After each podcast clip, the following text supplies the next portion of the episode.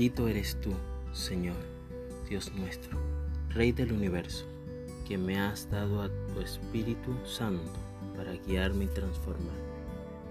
Me comportaré sabiamente de una manera perfecta. Oh, ¿cuándo vendrás a mí?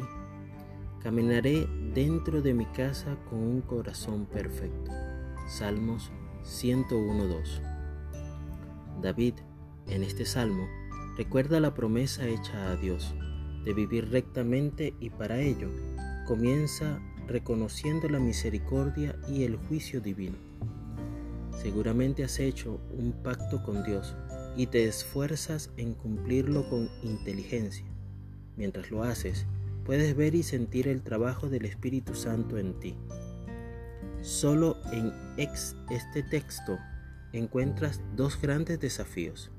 El primero, anhelar que Jesús venga a ti a ayudarte, mirarte y acompañarte. El segundo, comenzar desde casa con un corazón perfecto. Cada día puedes cantar, adorar, alabar e invitar a Dios a tu vida que todo lo que hagas comience en casa y desde allí recibas una respuesta favorable a la pregunta, Señor, ¿cuándo vendrás a mí? Que el Eterno te bendiga y te preserve, que el Eterno ilumine su rostro hacia ti y te otorgue gracia, que el Eterno eleve su rostro hacia ti y ponga paz en ti.